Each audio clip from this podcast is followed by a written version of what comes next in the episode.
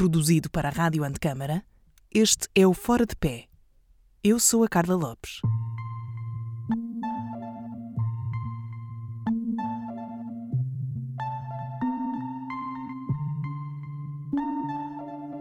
Eu acredito muito neste potencial da arte uh, como ferramenta de transformação, de valorização, de coesão, de inclusão.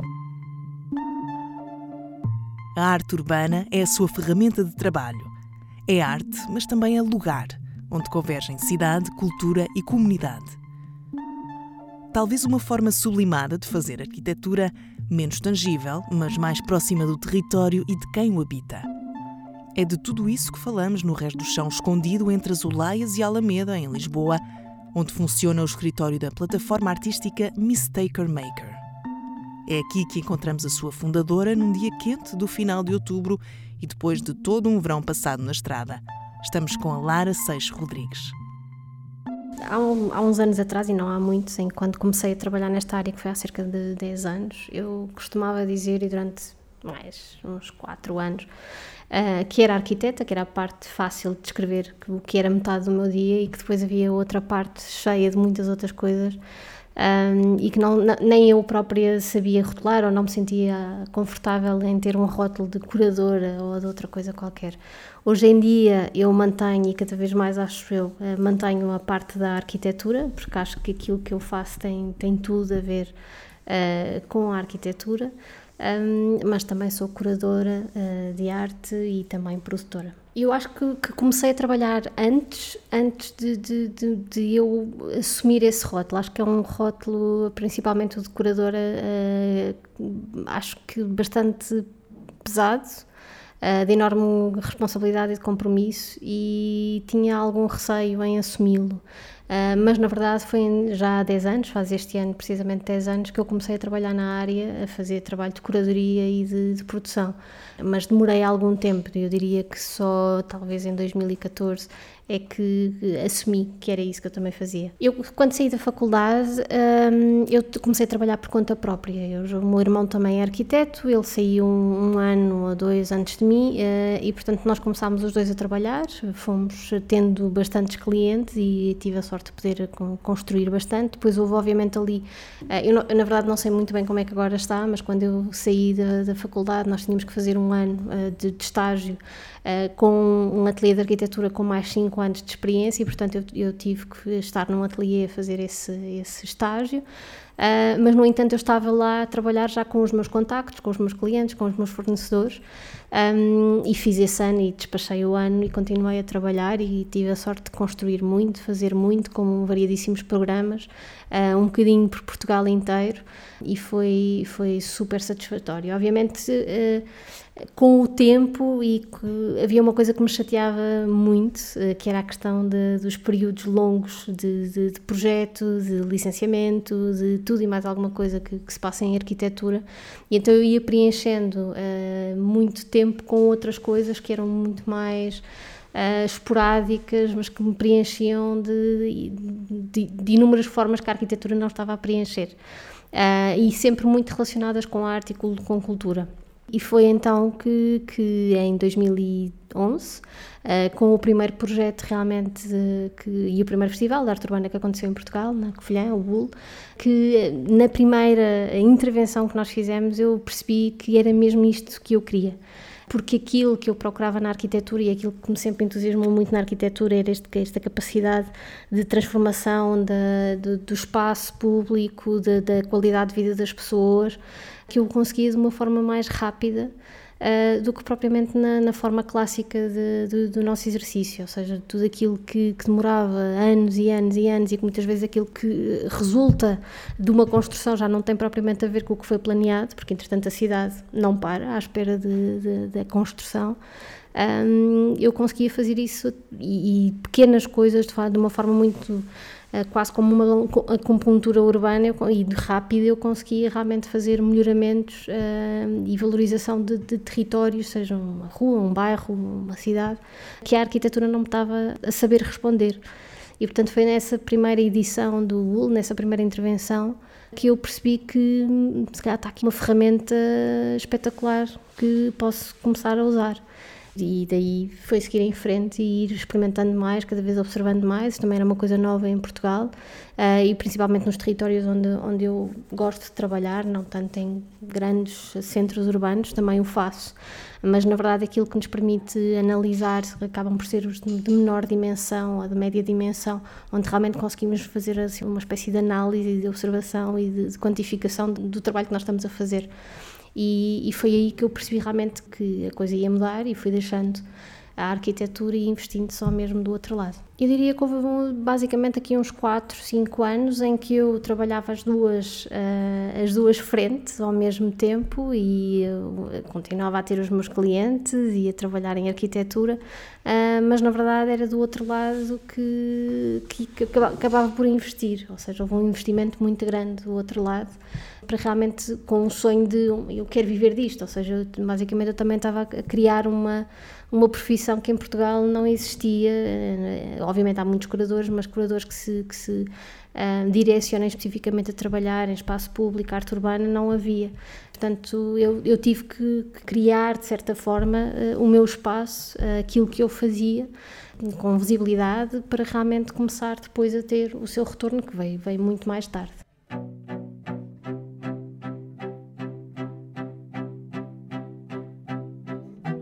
A transição entre arquitetura e curadoria de arte urbana começou com o WUL, o primeiro festival deste género em Portugal.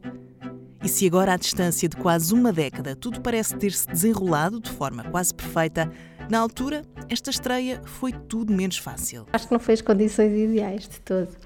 Uh, eu acho que foi mesmo uh, uma paixão que era partilhada por mim e pelo meu irmão Pedro e a minha cunhada Elizabeth que nós já víamos muito em muitos sítios. Nós também, eu e o meu irmão, tínhamos, eh, normalmente íamos de férias para a Espanha, onde já se passava muita coisa. E obviamente foi surgindo uh, este interesse pela arte urbana, o grafite e tudo o que, que, se passava na, na, rua. E começámos a idealizar esta coisa de, ah, isto era mesmo fixe, era fazermos isto na Covilhã, a nossa terra.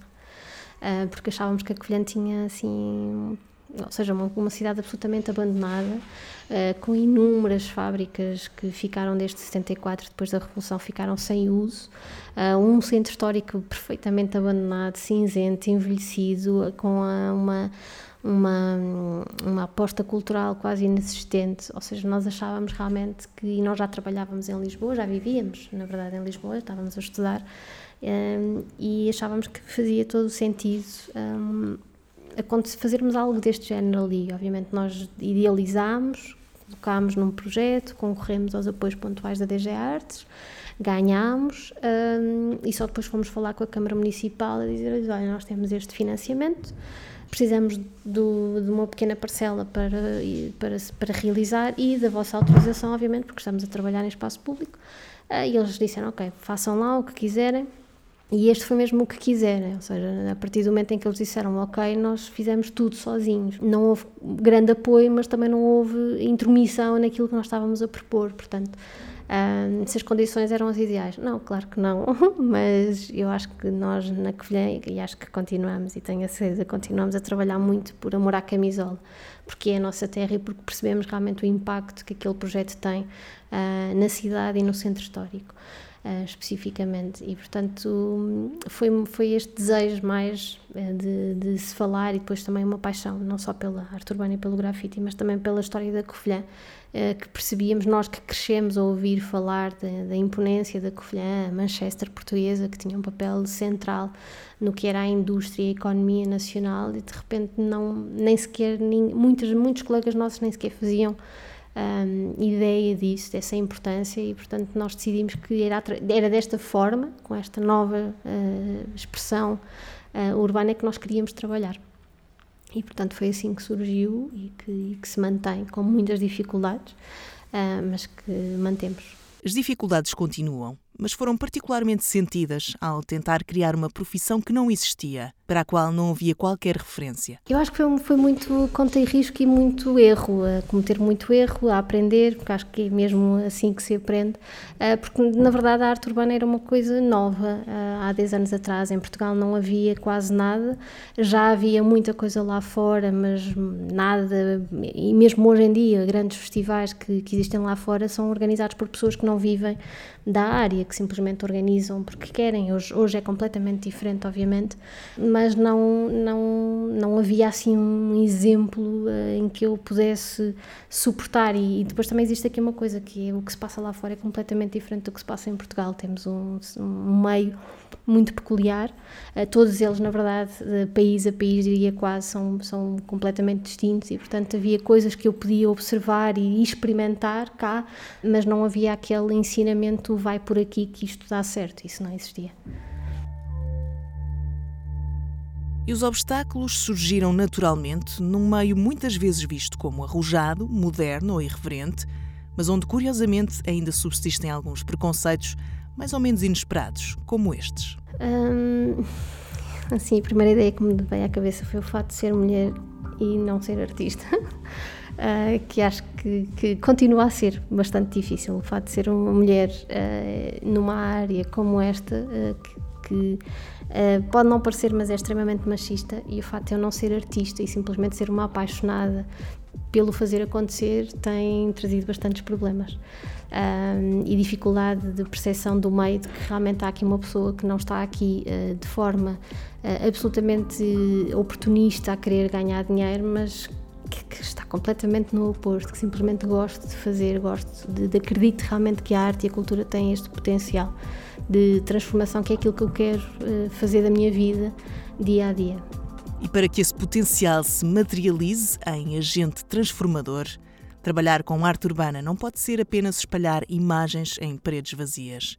É preciso contexto, história e ligação com o território e com a comunidade uma matriz de visão integral que é comum ao processo de pensamento em arquitetura.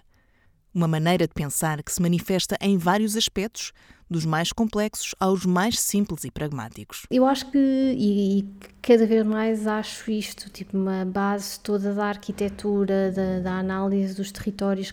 Nós acabamos uh, também por, ou melhor, eu acabei por trabalhar a arte urbana e a criação de arte em espaço público de uma forma distinta também um bocadinho do que é o habitual, ou seja, nós, nós vincamos muito o nosso trabalho com o território que nós estamos, ou a, a marca uh, que nós estamos a trabalhar, que é uma forma diferente de abordar este, este meio, ou seja, nós eh, mesmo em Portugal nós, e por todo o mundo inteiro nós conseguimos ver inúmeros projetos, inúmeros murais a serem feitos, mas que na verdade não passam muitas vezes por mera decoração ou por eh, um trabalho que é feito na rua sem grande contextualização. E nós pensamos um bocadinho em 360 graus, em como, ok, eu tenho aqui esta ferramenta eh, que já, por experiência hoje, posso dizer isso, que é de enorme potencial de transformação, ou seja, ela é realmente capaz de promover transformação cultural, social, urbana, arquitetónica, política e turística, por aí adiante.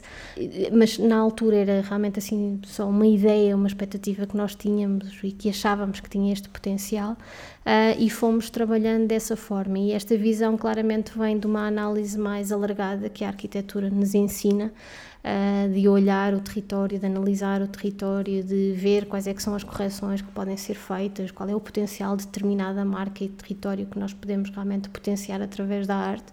E acho que essa visão vem toda. E depois, a nível muito prático, também existem coisas muito simples. Eu ainda hoje para mandar as, as, paredes aos artistas ou às áreas que eles vão intervir, eu uso o AutoCAD. Portanto, aqui claramente existe muitas, muitas ferramentas que vieram da arquitetura para esta área.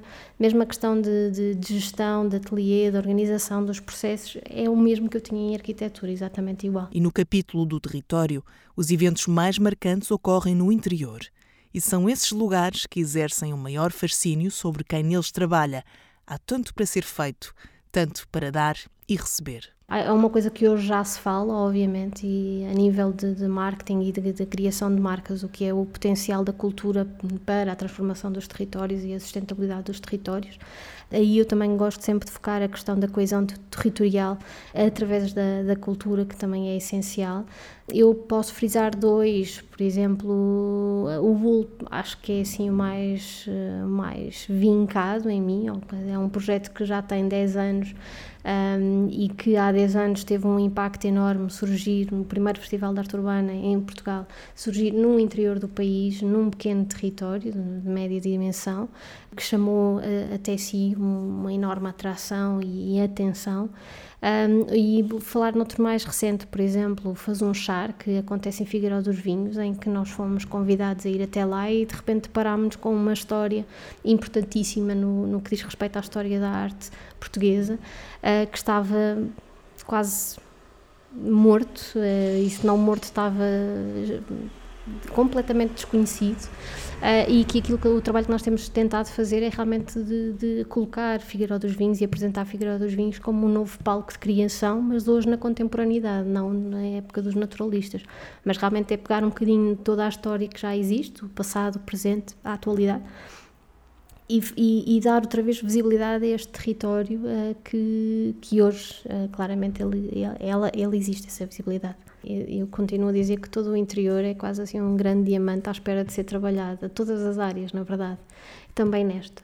Uh, a mim, pessoalmente, interessa-me, também porque sou de lá, obviamente, Uh, e interessa muito esta capacidade que a arte tem e a cultura de, de, de, trabalhar os territórios, desenvolver os territórios de forma mais sustentável para mim a cultura é essencial à vida e à, e à vivência de qualquer ser humano, portanto acredito mesmo nisto e portanto não consigo trabalhar de outra forma, uh, mas não diria que, que, que, os territórios do interior são mais uh, favoráveis ao trabalho da arte urbana, acho que na verdade eu acho que eles são favoráveis a qualquer tipo de trabalho. E o facto de não haver tanta programação cultural, tanta oferta cultural, faz com que qualquer coisa que acontece de qualidade seja recebida pela comunidade de uma maneira muito especial. Uh, e acho que é isso que também faz o, o, trabalho, o facto de nós trabalharmos no interior, é muito diferente do trabalhar numa grande cidade, onde muitas vezes quando nós trabalhamos já não tem absolutamente impacto nenhum, já ninguém liga, é só mais um. Uh, e quando nós trabalhamos nestes territórios mais do interior, de média e baixa densidade, eh, tudo o que se faz tem um impacto enorme e as pessoas estão realmente muito receptivas. Uh, houve coisas que nós propusemos no interior que eu achava que iriam uh, gerar imensa polémica, mulheres nuas num centro histórico, e que nunca geraram, na verdade. Portanto, muitas vezes somos nós que temos os preconceitos dentro de nós e eles não existem no terreno. Mas eu acho é, é acreditei nisto e é aquilo que eu vejo. Acho que todo o interior tem um potencial enorme, tem que ser olhado, analisado, bem cuidado e trabalhado. É isso que se espera que aconteça há séculos, na verdade. O território é feito de pessoas, é feito de comunidade, de pessoas. Um, e portanto é com essas pessoas que nós também temos que trabalhar. Uh, e ouvimos muito, ouvimos de edição a edição, estamos sempre, constantemente a ouvir, porque temos sempre que, que, acrescentar valor e o feedback das pessoas é muito importante. Existe uma coisa especialmente importante para mim, que é as visitas guiadas, que eu faço sempre no, em cada edição, uh, várias, uh, em que realmente nós recebemos ali o feedback direto e as reclamações também diretas e que é ótimo para pensar novamente o que já fizemos e o que ainda podemos fazer. E o feedback desde a primeira, do, na, na, primeira edição, por exemplo, do Faz um Char, a, a, primeira edição é sempre muito dura, porque nós vamos trabalhar num território onde não existe nada e durante três dias há reclamações de tudo, ou porque cortamos o trânsito para passar a máquina, ou porque de repente não é possível, possível estacionar porque temos um andaime. Uh, porque tudo e mais alguma coisa, porque nos primeiros rabiscos ou nas primeiras coisas que nós fazemos não se nota, ou as pessoas ficam com medo do que é, que é aquilo que ali vai ficar e estão sempre muito ansiosas e, e, nós sentimos isso. E é sempre muito duro. Obviamente a partir do terceiro dia aquilo de repente dá assim uma volta e no final as pessoas apaixonam-se realmente. E, e começam, uh, acho que é um dos... Eu costumo dizer que a arte urbana uh, e a criação de espaço público é, é, uma longa performance, ou seja, nós não, não, não fazemos uma performance de uma hora e saímos nós fazemos uma performance que dura 7, 9 dias uh, e, portanto, as pessoas acabam por ser elas próprias atores e personagens da nossa performance, porque vão passando, vão perguntando, vão dizendo que não gostam, depois já gostam, depois já trazem o lanchinho e a cerveja ao artista. Fazemos agora um balanço. O que se ganhou ou se perdeu no salto da arquitetura para a curadoria de arte urbana, com lugar para algumas surpresas pelo meio. Hum, na verdade, eu, eu apaixonei-me pela arquitetura, tive excelentes professores, tive um excelente mestre uh, no primeiro ano e que me fez apaixonar realmente por arquitetura, o arquiteto Manuel, Manuel Aires Mateus. Um, mas eu diria que hum, tudo o que eu gostava em arquitetura se mantém, ou seja, da maneira como nós uh, decidimos trabalhar o território, a forma como analisamos os volumes, uh, o sol, as cores, a luz, a sombra, tudo isso está lá. Uh, eu acho que tinha mais a ver com o tempo que demoravam as coisas e que hum, para mim era uma perda de tempo e realmente a arte urbana, a criação em espaço público veio uh, permitir-me isso, portanto eu não eu diria só que é esse fator que eu consegui incorporar para além de outro, que é o trabalhar com pessoas, uh, de trabalhar com comunidade um, de as ouvir uh, muito mais atentamente, que é um processo que também acontece mais rápido. Não estou a dizer que os arquitetos não ouçam, obviamente, quando estão a trabalhar em, em comunidade, determinado projeto e determinado tipo de programas, mas aqui é um trabalho muito direto. Nós estamos, a, estamos constantemente uh, a, no terreno um, a ouvir, a planear ou a executar e a ouvir e portanto acho que gosto muito dessa parte humana dos projetos que nós realizamos e depois é, é isto de muitas vezes nós recebemos sugestões e passado um ano estamos a fazê-las, coisa que a arquitetura era muito complicado fazer isso. Eu diria que se calhar o que mais me surpreendeu uh, e muitas vezes me continua a surpreender que existe um enorme estigma, preconceito ainda associado à arte urbana, de todas estas expressões que acontecem no, no espaço público e se calhar as maiores surpresas continuam a ser as pessoas que se calhar nós achávamos, ou os grupos etários que nós achávamos uh, que estariam mais contra, são aquelas que aderem mais rapidamente. Estou a falar de, de, de, de idosos, de, pessoas maiores, que muitas vezes nós achamos que não ligam nada à arte, à cultura, à arte urbana e realmente são aquelas que se calhar demonstram mais atenção, mais cuidado, mais interesse e curiosidade por aquilo, por aquilo que nós estamos a propor na rua. Um, e acho que é isto que me continua sempre a, a, a surpreender, de, de, de, geografia em geografia, é descobrir realmente, ou de constatar, que existe esta atenção e este cuidado e que, obviamente, tem, tem, um, tem retornos muito interessantes. Se este fosse o conto da cigarra e da formiga, a cigarra teria um papel muito mais pequeno nesta história. É verdade que há uma grande divisão entre verão e inverno, mas os meses de calor são também aqueles com mais trabalho. Se nós estivermos mais no inverno, o dia típico é muito trabalho de escritório, muitas reuniões, preparação, análise, visitas de terreno. Um, é muito de idealizar os projetos e apresentar propostas de projetos. Depois, quando começa ali de maio em frente, é, é quando os projetos, a grande parte deles se realiza e abandonamos o escritório literalmente durante meses e andamos quase terra em terra de população de, a, a, realizar, a concretizar os projetos. Ou seja, é um bocadinho diferente de acordo com a estação do ano em que nós estamos. Tempo agora de olhar para trás e refletir sobre a formação e futuro em arquitetura. O que poderia ser diferente no curso? E como é que a sua geração se posiciona em relação à profissão? verdade acho que não mudaria nada. tive um excelente professor de primeiro ano que realmente me fez apaixonar pela profissão que, que eu fui, entrei, na, na verdade. Eh, eu acho que isto é público, eu queria ser cabeleireira ou ir para a Taropa, portanto fui para um curso de arquitetura na Faculdade de Belas Artes de Lisboa, que, que tem muito que se lhe diga, mas a verdade é que imediatamente eu, eu apaixonei-me pela, pela arquitetura. Um, se calhar havia professores que eu tinha dispensado ter durante a faculdade, mas, mas gostei muito de todo, todo o curso de uma forma geral, adorei toda a minha formação. Também soube usufruir muito de, de, de, tudo o que era extra à faculdade, assistia dezenas e dezenas de conferências, workshops. Uh, acho que aproveitei muito bem. Uh, in, até aproveitei uma, uma repetição de ano que eu quis fazer no meu terceiro ano, não gostei nada de uma professora que, que eu tive, cujo nome não vou dizer, e decidi que tinha que, que ficar naquele ano e fa fazer novamente tudo. uh, tudo o que era de projeto e não me arrependo absolutamente nada. Acho que tive excelentes professores do princípio ao fim.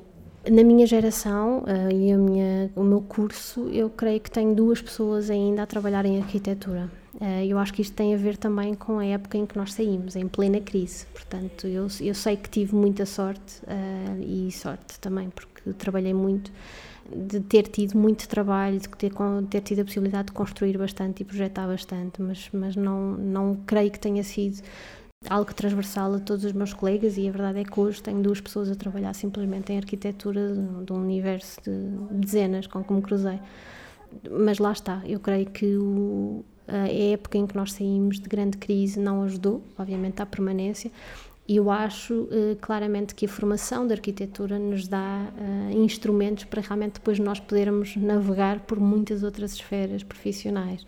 Isso, claramente sinto isso, que, que, que, a formação da arquitetura, e lá está, eu também tenho a noção que eu tive sorte, talvez, com os professores que, que tive, que me deram, nos deram, tanto nos deram uma realidade de, de, de, de podermos sonhar e ambicionar, como também nos colocaram os pés no chão um, para nos mostrar realmente o que era a nível profissional, qual é que era a realidade profissional que nós iríamos enfrentar, que não é, uh, não é só projetos maravilhosos e que temos muito trabalho de, de sapa.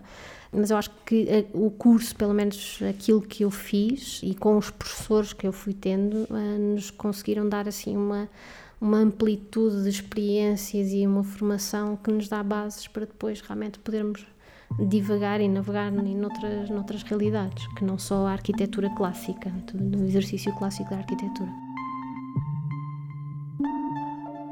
Nunca sabemos, na verdade, muitas vezes são desafios que nos chegam e que nos fazem, se calhar, este é o caminho hoje. Portanto, é, é um bocadinho estar atenção e continuar a fazer o mesmo caminho, de observar, analisar, propor e, e vamos fazendo. É um bocadinho mistaker maker, ou seja, é o ir fazendo, cometendo erros, reconhecendo, mudando. Um, acho que, é, que a criação implica isto.